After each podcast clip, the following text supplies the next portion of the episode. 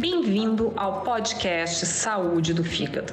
Eu sou a doutora Raquel Scherer de Fraga, hepatologista na cidade de Passo Fundo, no Rio Grande do Sul, e vou apresentar para você informações e novidades na área de hepatologia.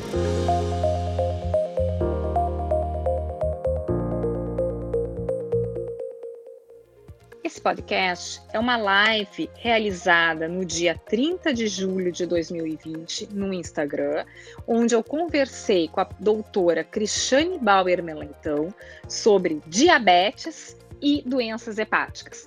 A doutora Cristiane, ela é endocrinologista, professora do Departamento de Medicina Interna e do Programa de Pós-Graduação de Endocrinologia da Universidade Federal do Rio Grande do Sul. A gente pode olhar o paciente com diabetes e ver alguns cenários. Dá para dividir em três grandes cenários, assim, na verdade. O paciente que tem diabetes e que tem uma, uma outra doença hepática associada, que inclui desde doença hepática alcoólica ou pacientes que têm hepatite viral associada. Aquele paciente com diabetes que tem o que a gente chama de hepatopatia diabética, já vi esse termo, apesar de a gente não usar muito. E aquele paciente que tem um, é, o diabetes sendo como principal causador de uma esteatose, ou até de uma esteatohepatite, de uma cirrose. E aquele paciente, na verdade, que tem cirrose e que desenvolveu diabetes pela cirrose, né? Então, esses são cenários diferentes e evoluções diferentes, né? Eu, eu queria te pedir, então, para a gente começar a falar uh, dessa relação, então, de hepatopatia diabética que eu achei bem interessante, porque a gente tem assim, a gente estuda os órgãos-alvos que o diabetes acomete, né? Então, doença renal do diabetes, retinopatia diabética, achei interessante, assim, hepatopatia diabética. Então, vamos começar por esse, assim, o, diabetes, o paciente com diabetes como um fator de risco para desenvolvimento de doença hepática. É. Então está muito relacionado toda a questão da síndrome metabólica, né? Ah, na verdade, por um longo tempo a gente é, viu o fígado como sendo um, é a manifestação hepática da síndrome metabólica. A gente sabe que hoje isso é, é muito é, estreito, é muito mais amplo essa questão da relação, mas é mais ou menos nesse sentido. Então, o que, que acontece? O diabetes é, uma das é, uma da, dos mecanismos é acúmulo de gordura corporal, associação metabólica, resistência insulínica.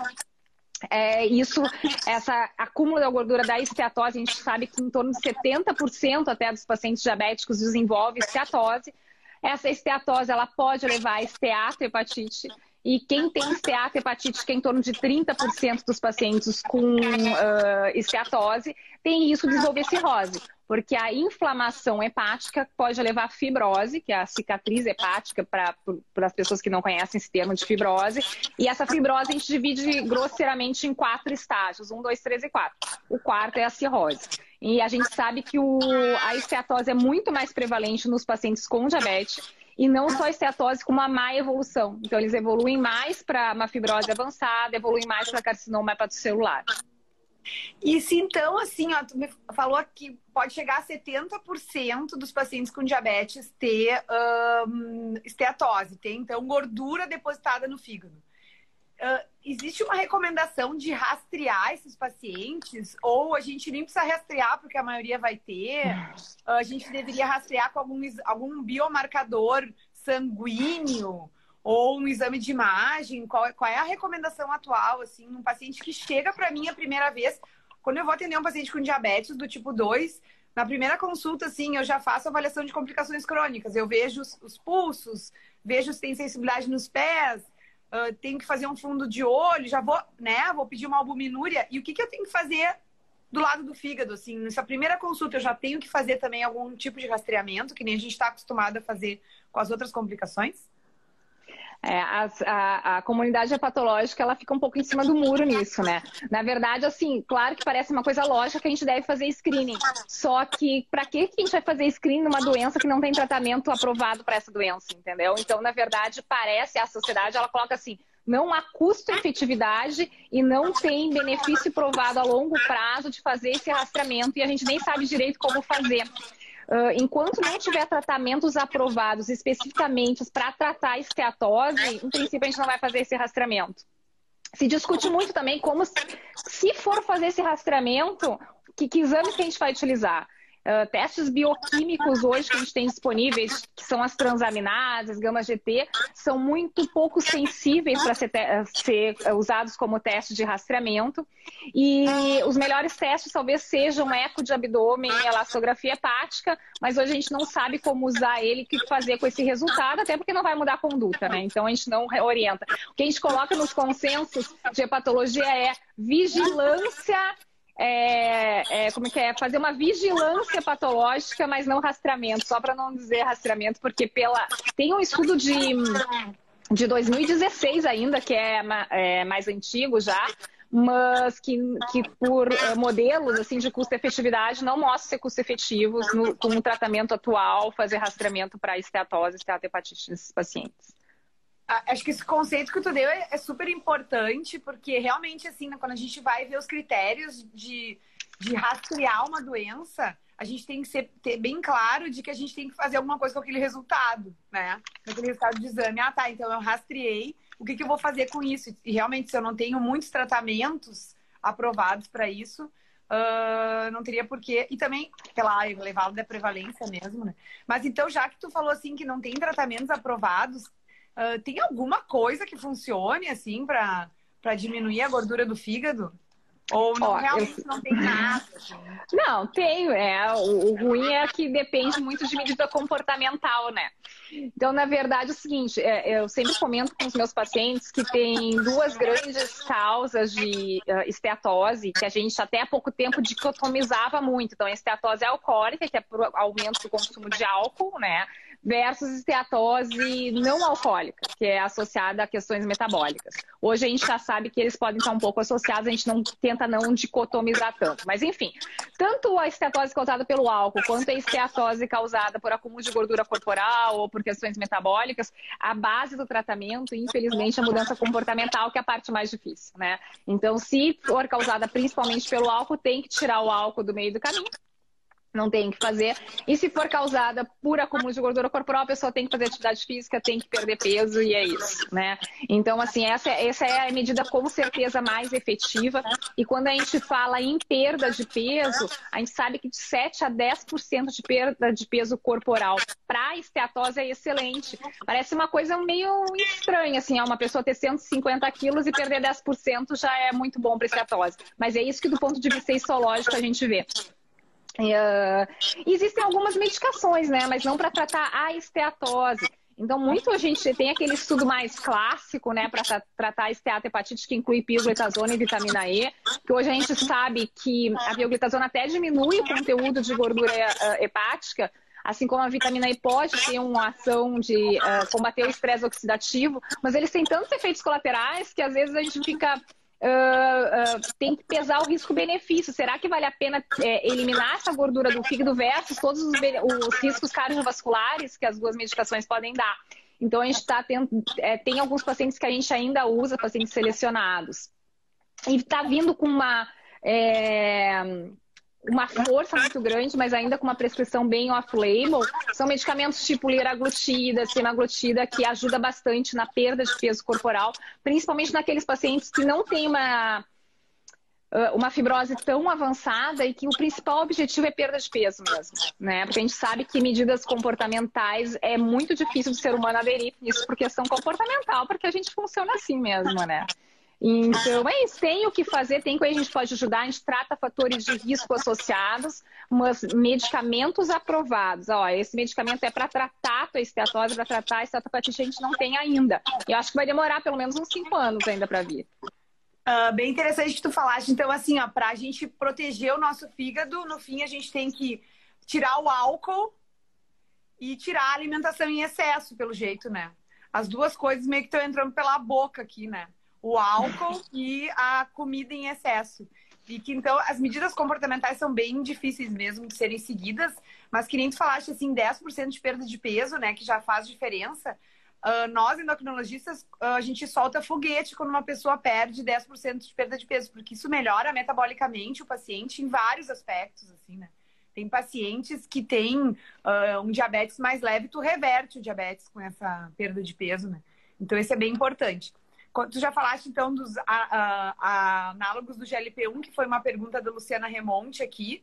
Então, o benefício mesmo parece ser pela perda de peso. A gente tem que tirar a gordura do corpo inteiro e acaba tirando a gordura do fígado, né? Mas eu acho que é um, é um medicamento promissor, porque é um medicamento efetivo, né? Em, na perda de é, Eles têm estudado outras, outros mecanismos, né? Relacionados a, a melhora desses medicamentos, melhorando a esteatose, mas parece que realmente a perda de peso é o fator central, assim, né? Uhum. E a pioglitazona, então, tem alguns estudos, né, mostrando diminuição de uh, marcadores bioquímicos, de na, melhora na histologia, na né? Histologia, é. Melhora histológica. Tem tabelas, inclusive, que mostram assim que a, redução da quantidade de gordura hepática é, com a pioglitazona é exatamente a mesma coisa que atividade física e perda de peso. Então, ela tem essa, é, é, esse benefício de mobilizar a gordura do fígado, mas, claro, na verdade, vai acabar acumulando gordura no outro local, né? Ela mobiliza do fígado, vai lá para o subcutâneo.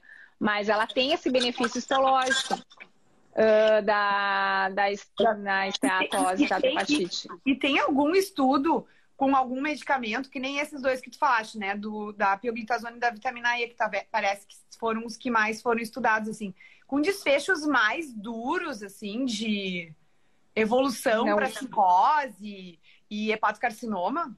Não, na verdade, para é, o único estudo é, que eu me lembro assim para diminuir o risco de hepatocarcinoma que tem, que mostra que até a metformina diminui o, o, o risco de hepatocarcinoma nos pacientes com esteatohepatite, né? Mesmo que não tenha, ela não seja tra, uh, usada para tratar a esteatohepatite nesses pacientes, parece que diminui o risco. Tem uns dois estudos que mostram isso.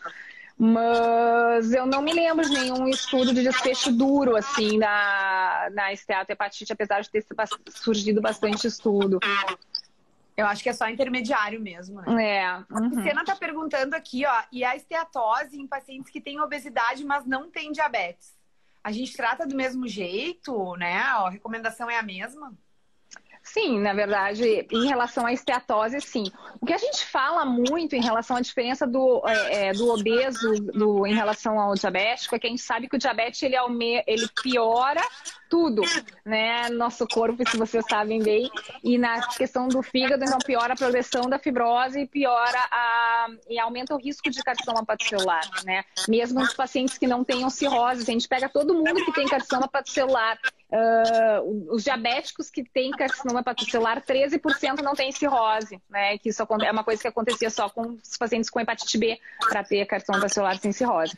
Então, assim, o tratamento não muda. O tratamento é medida comportamental. A gente, é, os endocrinologistas acho que não gostam muito que a gente fala, mas na, no, na literatura hepatológica a gente costuma pesquisar Uh, calcular o índice de Roma, se os pacientes querem o índice de resistência insulínica, se eles têm resistência insulínica, a gente daria tratamento para essa resistência insulínica, porque tem estudos na área da patologia que diz que melhora, diminui o, o risco de progressão da doença nesses pacientes, né? É, realmente, os endócrinos a gente só usa o Roma para estudo é, pesquisa, Sim, né? Para comparar é. um grupo com outro, mas na clínica a gente não usa. Até porque um paciente com diabetes 2 vai ter aumento da resistência. Resistência insulínica. É, e os pacientes com obesidade provavelmente vão ter também, né?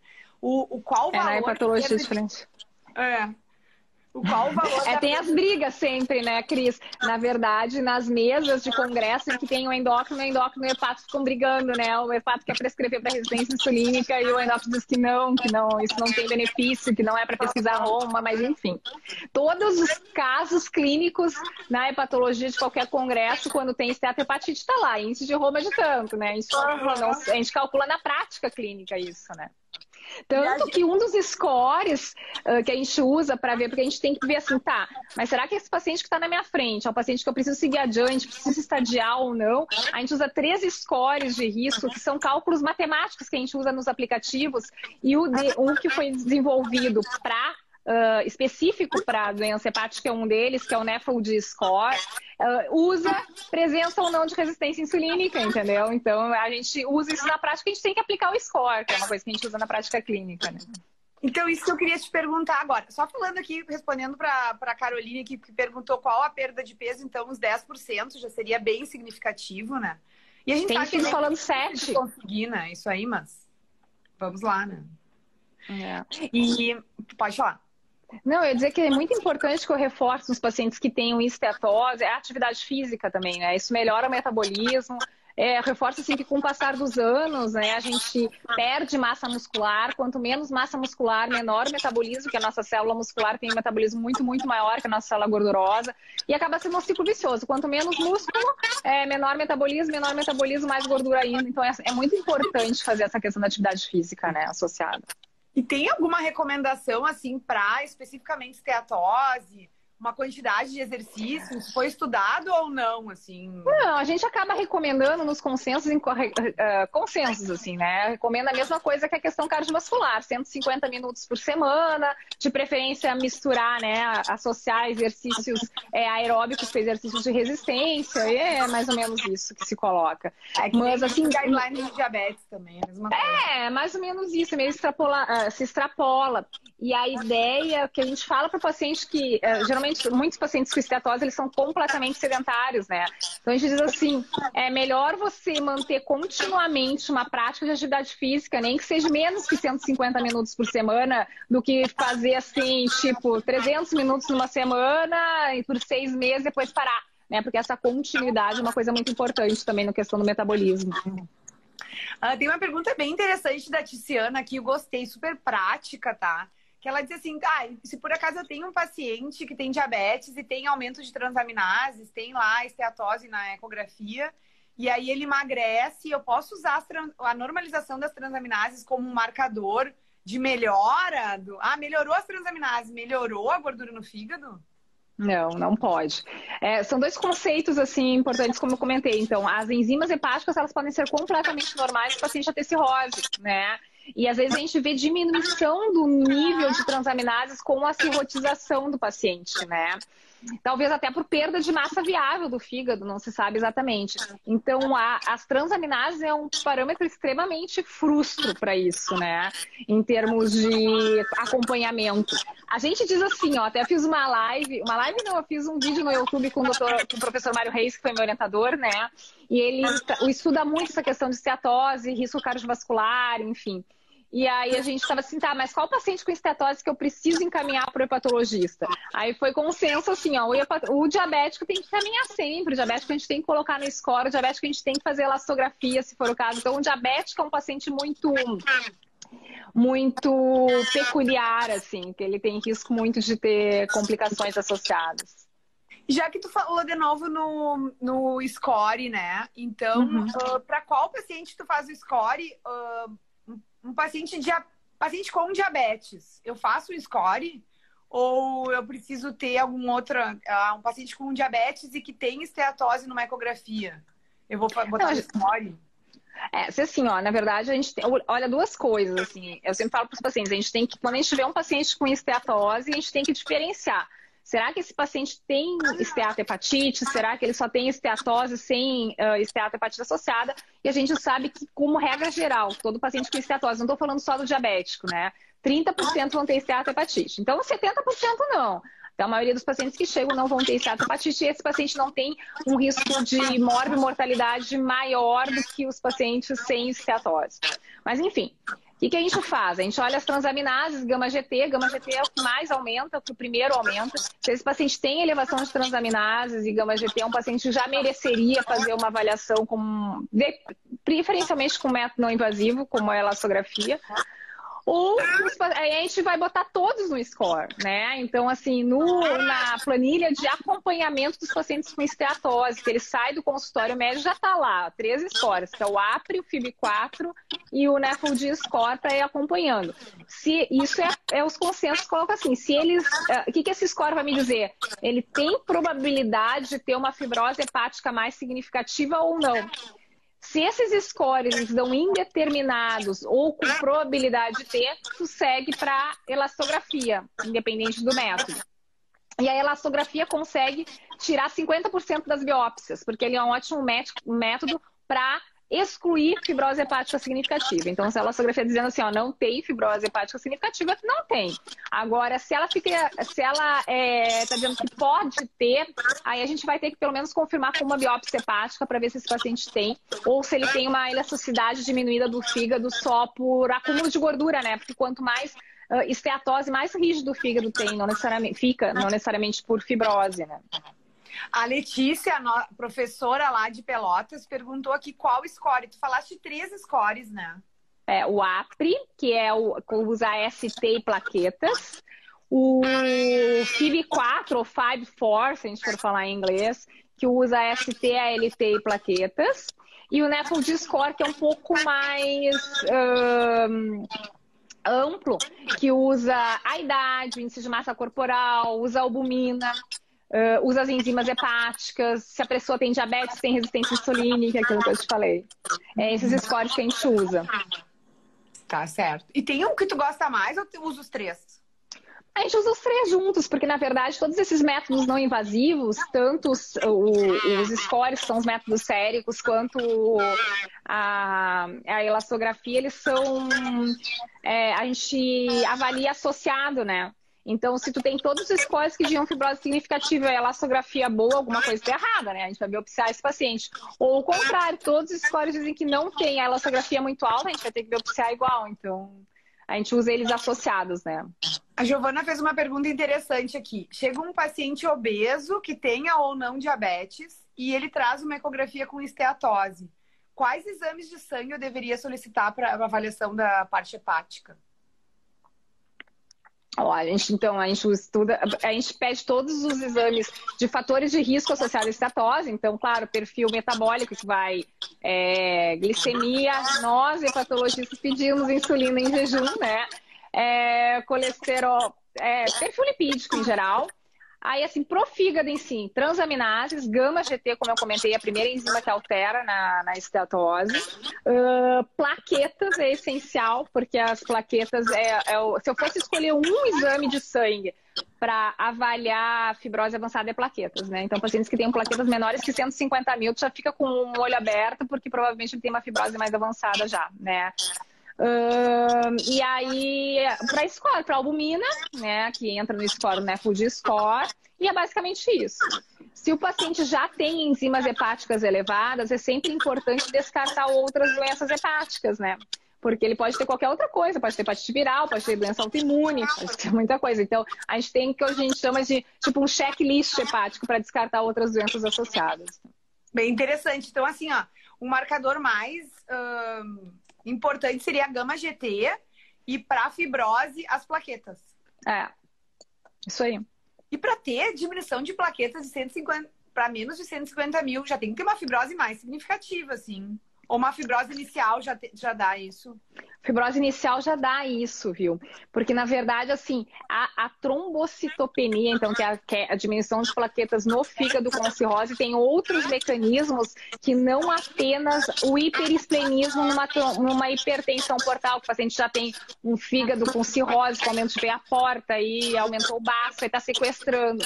Tem alguns outros mecanismos. O primeiro mecanismo que surge é os pacientes que vão fibrosando, ou que têm uma fibrose um pouco mais avançada no fígado, não necessariamente cirróticos, eles fazem, eles. Eles têm uma, a questão de aglutinação de plaquetas por alteração nos níveis de fator de von Willebrand. Então, o que, que acontece? Na contagem eletrônica, às vezes eles nem têm trombocitopenia efetiva, se a gente fosse fazer contagem manual das plaquetas, mas elas saem, passam tudo agrupadas no contador, né? Então, eles já têm um pouco mais baixo. Isso é uma coisa que acontece nos pacientes com cirrose. Uh, ou com fibrose um pouco mais avançada. E a outra questão é que o fígado ele produz a trombopoetina, né? E a trombopoetina é um estimulador da medula óssea para produzir plaquetas. Então, se tem uma diminuição da função hepática, às vezes acontece isso bem precocemente, tu tem uma diminuição do estímulo de produção da medula óssea. Então, não é só hipertensão portal. Então, não pode ter um paciente com trombocitopenia e, e não. Pensando uma coisa diretamente do fígado, né? Sem pensar em coisas autoimunes associadas. Né? Uhum. E daí, então, assim, a ter esteatose não é o problema. O problema é ter esteatohepatite. É isso aí. É isso, é isso que a gente fica procurando. Qual o paciente que tem esteatohepatite? Qual é a melhor forma de diagnosticar esteatohepatite? O padrão ouro é biópsia né? Não tem, ainda é biópsia. Mas a gente, é, até para entrar nos trials, né, nos ensaios clínicos para tratamento de esteatohepatite, os pacientes têm que ter biópsia, senão eles não entram, né? Então. E clinicamente tem. tem algum alguma que, que mostra mais ou menos que ele tem mais chance de ter esteatohepatite ou não?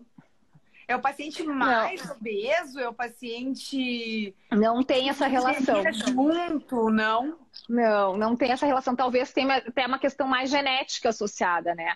Tipo, se você pega um paciente com esteatose, você vai perguntar a história familiar, aquele paciente que tem uma história de hepatopatia, independente da causa. Por exemplo, ah, não, eu tive meu pai que teve cirrose, mas ele bebia.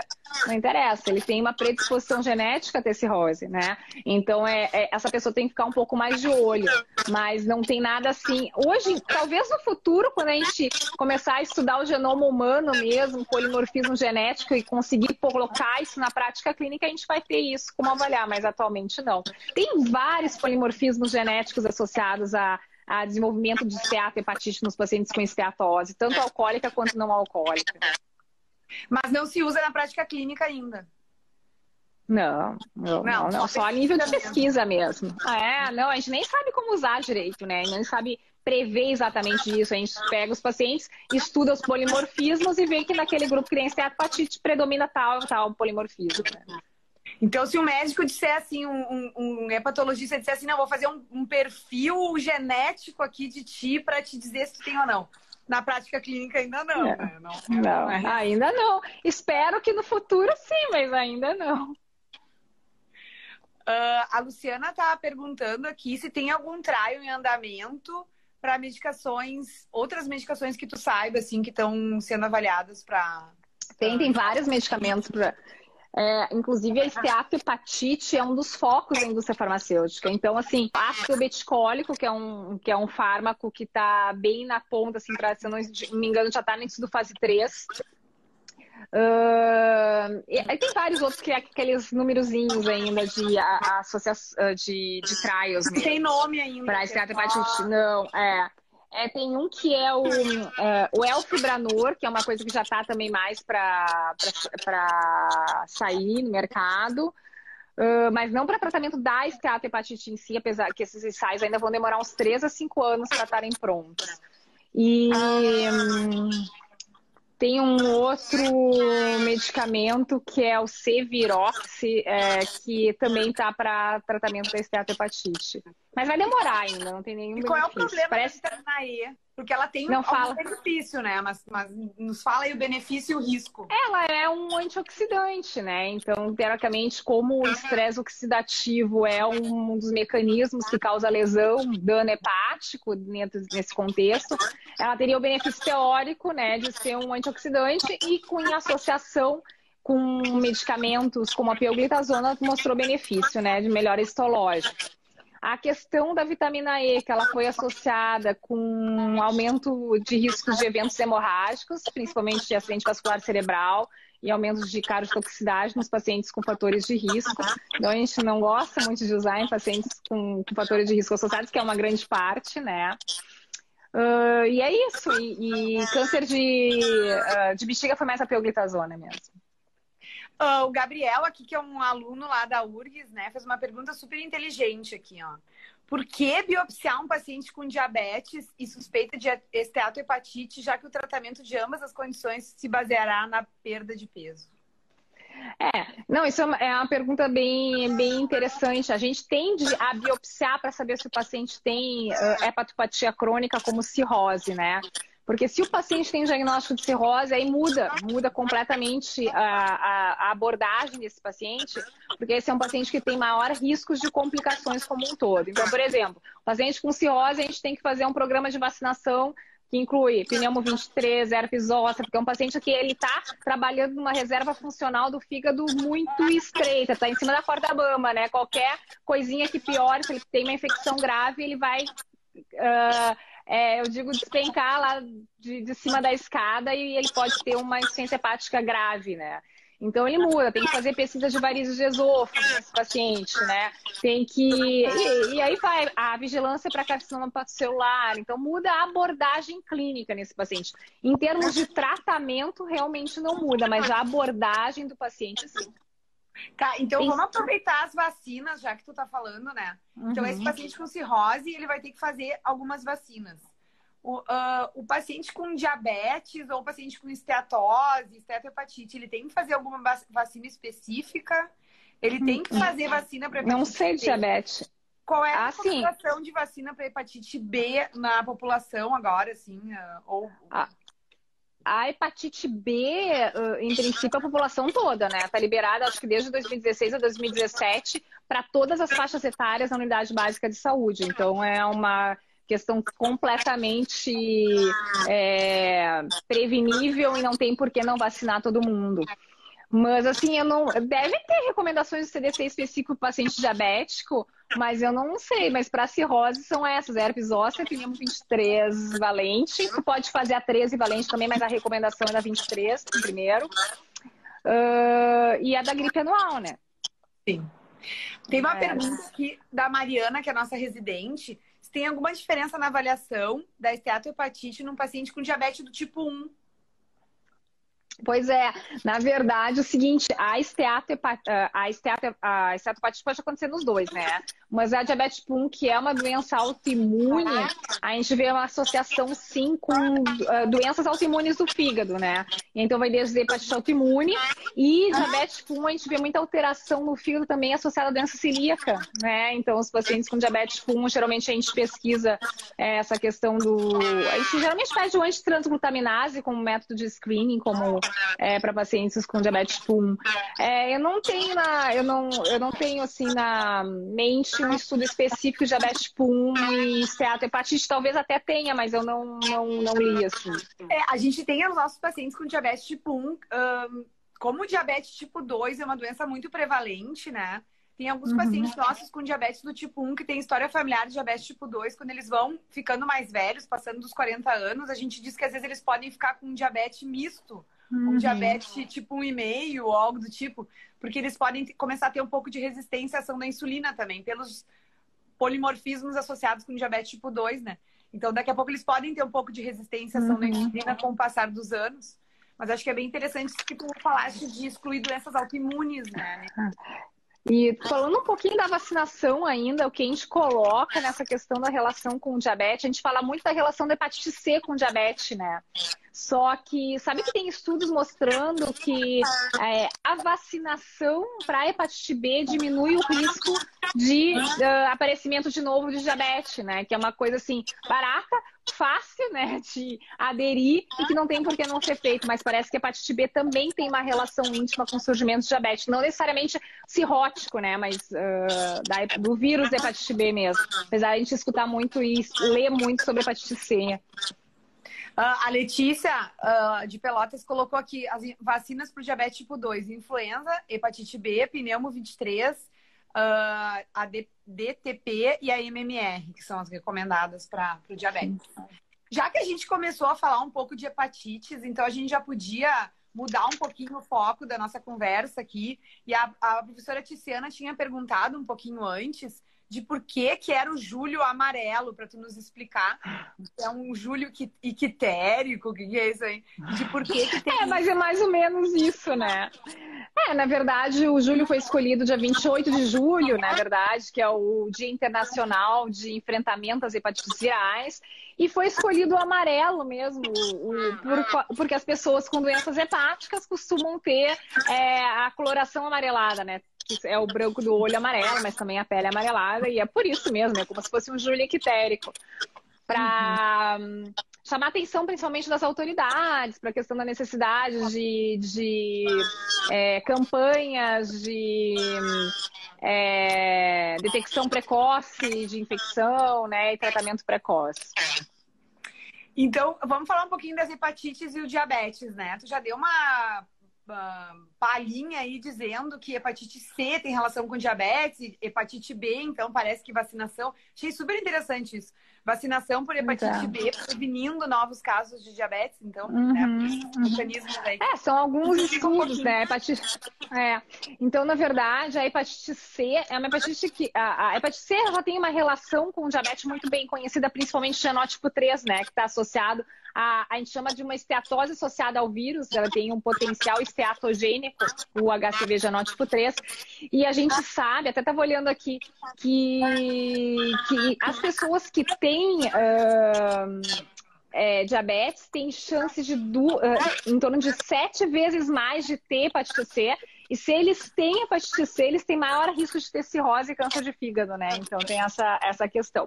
E o paciente com uh, HCV, ele pode ter um diabetes desencadeado pelo HCV. Tanto que tem estudos demonstrando que se tu trata o HCV, tu melhora o controle do diabetes desses pacientes, né? Então tem uma relação muito íntima aí. Isso é muito interessante, né? Porque então tá, então o diabetes predispõe, a hepatite predispondo ao diabetes e o tratamento da, da hepatite melhorando o controle glicêmico, né? Então isso é bem importante, ainda mais agora, né, Raquel, que teve uma revolução no tratamento da, da hepatite C nos últimos anos, né? Que os pacientes ficam realmente curados e com muito menos efeitos adversos do que na época que a gente fez a residência, né? Que. Ih, nem comparação, na verdade. É. é. A gente passou de uma. A gente passou de uma fase de hepatite C que a gente tinha tratamentos pouco efetivos e com muitos efeitos colaterais, para atualmente ter tratamentos extremamente efetivos com cura de quase 100%, com pouquíssimos efeitos colaterais. A maior, a maior parte dos pacientes chegam e dizem assim: ah, parece que eu não estou tomando nada tomar aqueles dois, três meses de tratamento, um comprimido por dia vai ficar curado a hepatite C, que é uma coisa bem importante, né? Então, hoje em dia, tu diagnosticou hepatite C, tu tem que tratar a hepatite C. Não tem mais aquela história, vou tratar só os mais graves. Antes a gente tinha essa questão de risco-benefício, porque os, os efeitos colaterais eram muito importantes. Tu tinha uma chance de cura de 40, 50, talvez 60% de chance de cura, né? Então a gente escolhia tratar aqueles mais avançados. Uh, então, hoje é muito, é muito bom tratar a hepatite C. E a ideia uh, da comunidade patológica é difundir esse conhecimento para esses pacientes poderem ser tratados a nível de unidade básica de saúde, sem necessidade de especialista. Os efeitos colaterais são pequenos, não requer nada assim de muita de monitorização, não precisa monitorizar durante o tratamento esse paciente. E tem drogas, medicamentos pangenotípicos, ou seja, pegam todos os genótipos, então talvez a gente nem precise fazer a genotipagem nesses pacientes, né? Diagnosticou hepatite C, tu vai dar lá um tratamento tratamento que nem tu dá hoje para uma pneumonia, para outro tipo de infecção, e ele vai ficar curado, né? Então. É, tu acha, então, que nos pacientes com diabetes, nos exames que a gente faz de screening, assim, a gente deveria incluir uh, anticorpos para hepatite? Sim, eu acho que todo mundo devia incluir. Então, se a gente pensar, é, o que a gente coloca, assim, na verdade, que o diabético, por sinal, é um fator de risco, como eu falei, tem até sete vezes mais risco de ter hepatite C. A gente não sabe exatamente por quê, mas você acredita que é por exposição, eles se picam mais, estão mais em unidades de saúde, são necessários mais internação hospitalar, coletam mais exames de sangue, talvez seja isso. É, tem algumas explicações que algumas pessoas acham que a esteatose facilita a permanência do vírus no organismo, no, no fígado, na verdade, mas é uma coisa meio super controversa. Mas a gente não sabe exatamente por quê, mas a, a, a questão é que eles têm maior risco de, de ter hepatite C. E se tem, eles têm maior risco de evolução, de evoluir mal, né, na, da hepatite C. Isso é uma coisa muito importante, assim, né? Que o paciente diabético, quando a gente trata hepatite C, muitas vezes eles permanecem com esteatose, permanecem com esteatohepatite, né? Então, às vezes a gente fica super tranquilo, ah, tá sem HCV, mas ele tá com uma doença hepática gordurosa uh, por trás disso, que pode levar ele para doença hepática terminal.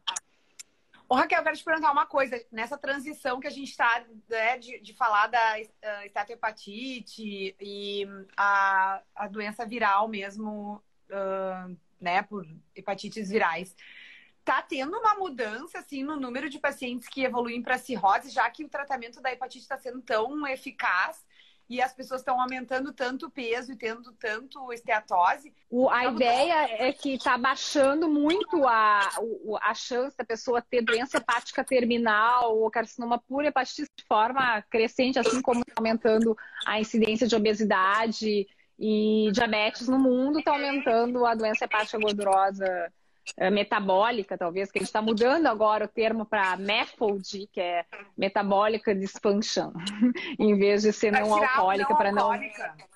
É, porque na verdade qual que é a ideia? É que o paciente, é muito comum o paciente ter esteatose, uh, uh, o paciente que tem esteatose ingerir bebida alcoólica e ter fatores metabólicos associados à esteatose, né? Mas se a gente colocar, lá, colocar nos critérios anteriores, se ele ingere X número de, de drinks por dia, né? Ele não pode ser classificado como NEFLD, que é doença hepática gordurosa não alcoólica. Então eles mudaram para metabólica, que não é uma doença que exclui fatores, assim, que só tem é, fatores positivos de inclusão no diagnóstico. Né? Uhum. Tá, já que a gente falou então de álcool agora, uh, o paciente com diabetes, ele pode beber bebida alcoólica? Quem tem esteatose ou tem esteatohepatite, tem alguma quantidade segura de ingestão de bebida alcoólica ou não tem nenhuma?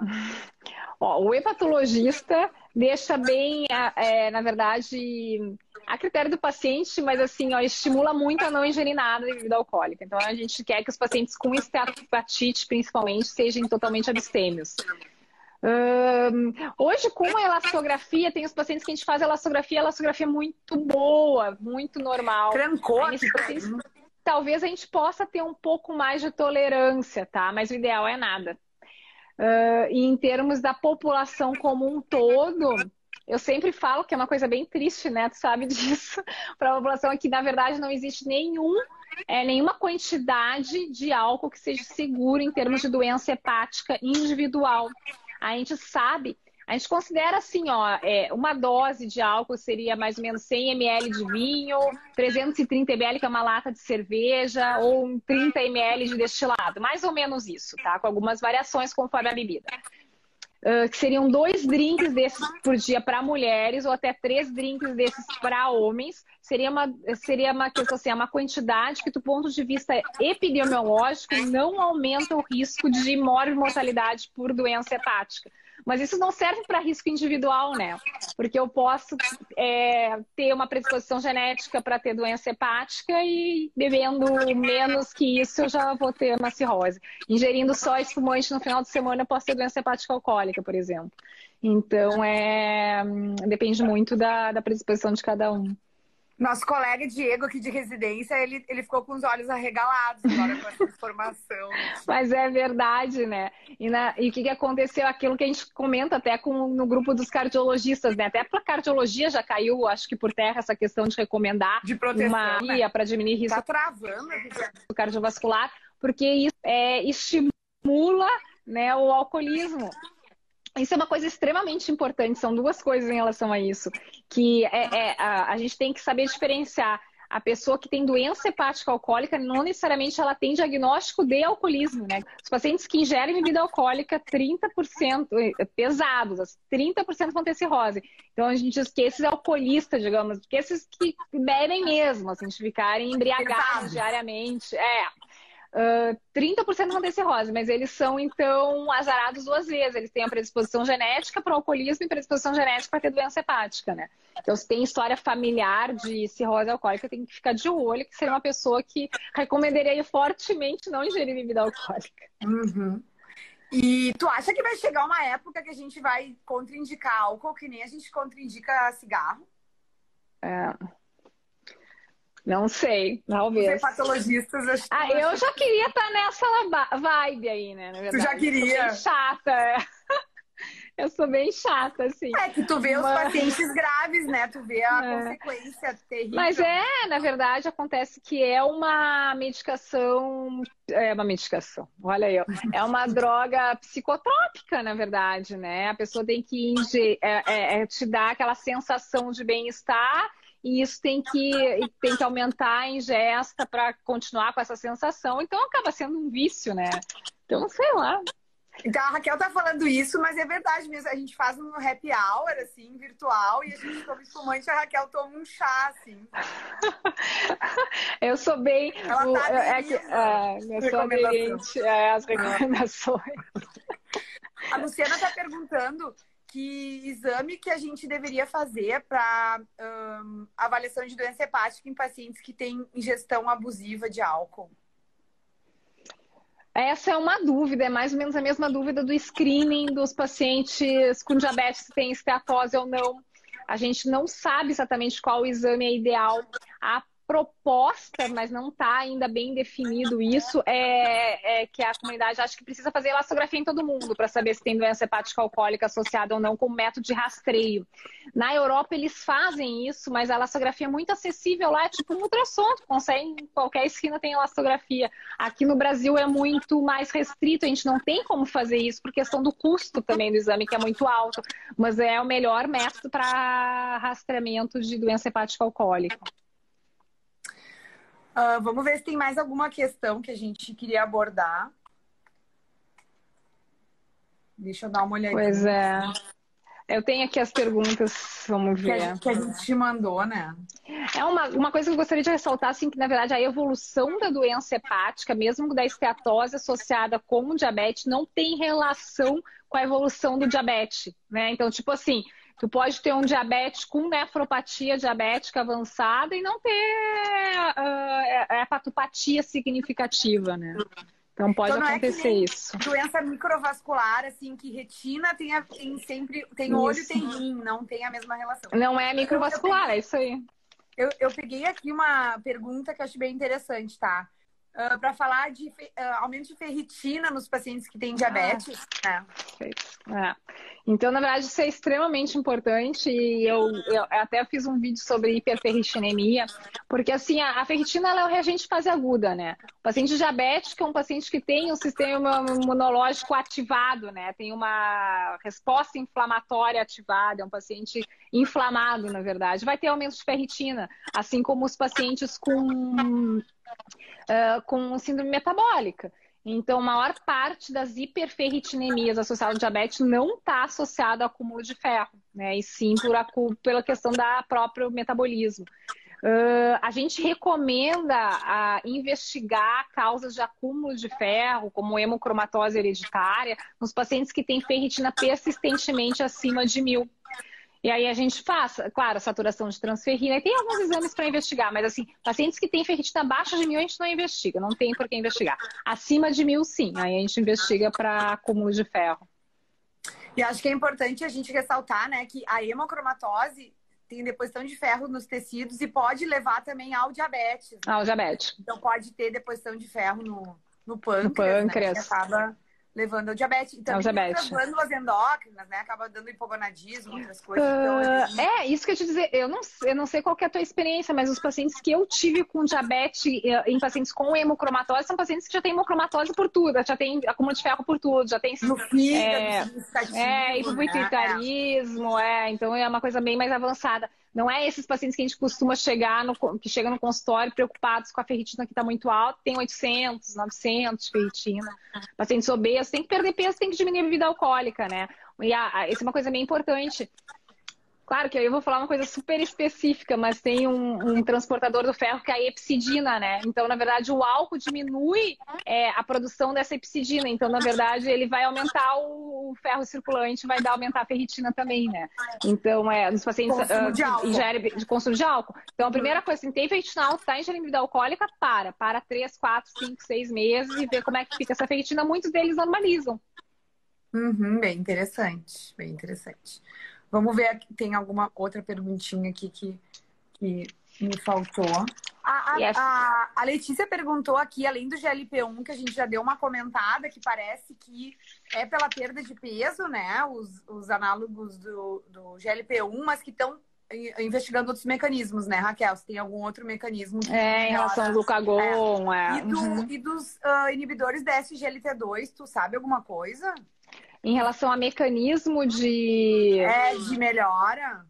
É, não, é, na verdade é por mobilização de gordura que eu saiba e tratamento de resistência, mas não sei te dizer mecanismo, sim. Mecanismo associado. É. Não se sabe mesmo ainda. Ah, uma coisa que eu queria te perguntar. Num paciente uh, com diabetes e que tem doença renal do diabetes, tá?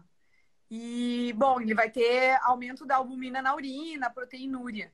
E aí, já, então assim, a, e aí se ele tiver hepatite C também, que também é uma causa de doença renal com, com aumento da, da proteinúria. Quando vocês tratam a hepatite C, melhora daí a proteinúria, melhora a doença renal? É muito variável, né?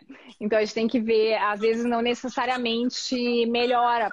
Tem os dois caminhos, né? É a mesma coisa que a crioglobulinemia, né? Que é outra coisa que pode causar perda de função renal no paciente com hepatite C. Uh, e às vezes a gente trata a hepatite C e não melhora a crioglobulinemia. Então as manifestações extra-hepáticas não necessariamente melhoram com o tratamento da doença de base. Às vezes tem um mecanismo que se, que se autorregula, assim, né? Tem feedback positivo.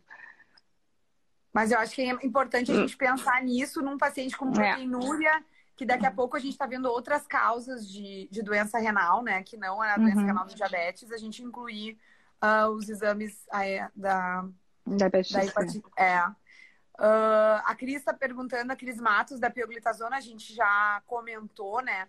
Que tem benefício, assim, marcadores intermediários, assim, de fibrose, mas não desfechos duros e que pelos efeitos adversos, eles acabam não usando tanto, viu, Cris? Aqui a gente reforçou muito medidas não farmacológicas, assim. Pessoas, as pessoas têm que ser super saudáveis, perder peso, fazer exercício e que é difícil, a né? bebidas alcoólicas, que a Cris Matos não vai gostar, porque ela é super especialista em vinhos aqui, né? E a nossa endócrino sommelier. Mas a Raquel aqui deu uma diminuída no nosso consumo de álcool, né? Em geral. Assim. É. Mas hepatologista é assim, né? Não gosta. É isso aí, é isso aí. Bom, eu acho que uh, a gente respondeu todas as perguntas, assim, né? Não sei se Faltou Mas, uma coisa é, que eu gosto bastante de ressaltar quando a gente fala em, em, gordura hepática, esteatose, é que assim, que o grau da esteatose, dessa ecografia, se é leve, se é moderada, ou se é grave, severa, às vezes como vem, o grau 1, o grau 2, o grau 3, ela não está relacionada à gravidade da doença, né? Mais ou menos fica intrínseco quando eu falei que depende se tem esteatohepatite ou não. Então tem pacientes que têm muita gordura hepática, então tem percentual de 70%, 80% de gordura hepática, que o normal da nossa gordura hepática é 5%, né? Uh, e não tem nem esteatohepatite. Tem pessoas que têm uma estetose leve e já tem cirrose. E outra coisa importante é que quando a pessoa cirrotiza, vai perdendo a esteatose, né? Tanto que muitas cirroses criptogênicas que não tem o fator na biópsia no momento do diagnóstico é, são por esteatose, né? Porque já perderam a esteatose que causou a doença hepática, na verdade. Então isso é importante, é bem importante, né? Porque aí tu vê assim, ah, tá acompanhando a ecografia de leve, passou para intensa gordura hepática, os pacientes ficam apavorados e vêm no consultório de patologista, piorou muito a minha estetose.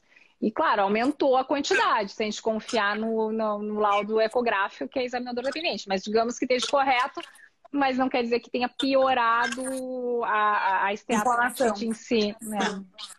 E que, que e, tu podia só comentar, assim, a gente tá quase terminando o tempo, tá? É. Mas comentar, assim, rapidamente de, dos exames esses, né, para avaliação de fibrose hepática, uh, a elastografia e a ressonância também, que é utilizada, né? É ressonância por elastografia, é elastografia por ressonância. Não, a elastografia tem vários métodos, né? Então tem a elastografia hepática transitória, que foi o primeiro que surgiu, que é o FibroScan. E aí tem a, a elastografia por Sharewave, que é no próprio aparelho do ultrassom normal. Uh, e tem a elastografia por ressonância, que tem a vantagem de pegar o fígado como um todo, não um fragmento do fígado com os outros exames. A questão da ressonância é que ela tem um custo mais alto, demora mais para fazer, ela é pouco. Ela, a gente não vai ficar fazendo toda hora a ressonância, mas é o melhor método para avaliar a fibrose hepática hoje, não, de, do ponto de vista não invasivo, é a elastografia por ressonância. Uhum. A Letícia perguntou aqui uma coisa bem interessante. Num paciente que já tem fibrose, a perda de, te... de peso melhora igual, assim? Sim, tem regressão de fibrose. Ah, isso é uma coisa super interessante. A gente, a gente vê regressão de fibrose. Então, inclusive de cirrose. Claro que aquela cirrose bem estabelecida, com hipertensão porta, que a pessoa tem uh, varizes de esôfago, não vai deixar de ficar com o fígado normal, né? Mas melhora a fibrose, sim. Melhora, regride a fibrose. Raquel, então assim, ó, o tempo passou voando. A gente tem é. 1 minuto e 44 só, e 40 agora. Eu queria que tu só fizesse uma finalização, assim. Um minuto a... e meio agora, tá? Quero te Não, agradecer fina... antecipadamente e fazer uma finalização bem rápida. Cris, adorei estar aqui, muito obrigada. E a, o recado é sejam saudáveis, né? Façam atividade física, é, mantenham peso e não ingiram bebida alcoólica. Bem fácil na quarentena, essas três questões é, com coronavírus. É um desafio. Então tá, quero te agradecer ah. de novo, quero dizer assim que fiquei Beijo. super feliz com essa live, cada vez mais, é. assim, nós já somos amigas, agora nossas especialidades estão mais unidas ainda pelos pacientes diabéticos. Verdade. Adorei, acho que foi ótimo, super uh, uh, informativo, várias coisas que assim aprendi bastante, eu acho que o pessoal também, tá todo mundo dando tchau aqui. Então te agradeço muito, Raquel. E agradeço a audiência. Tchau e obrigada aí pela participação. Beijos.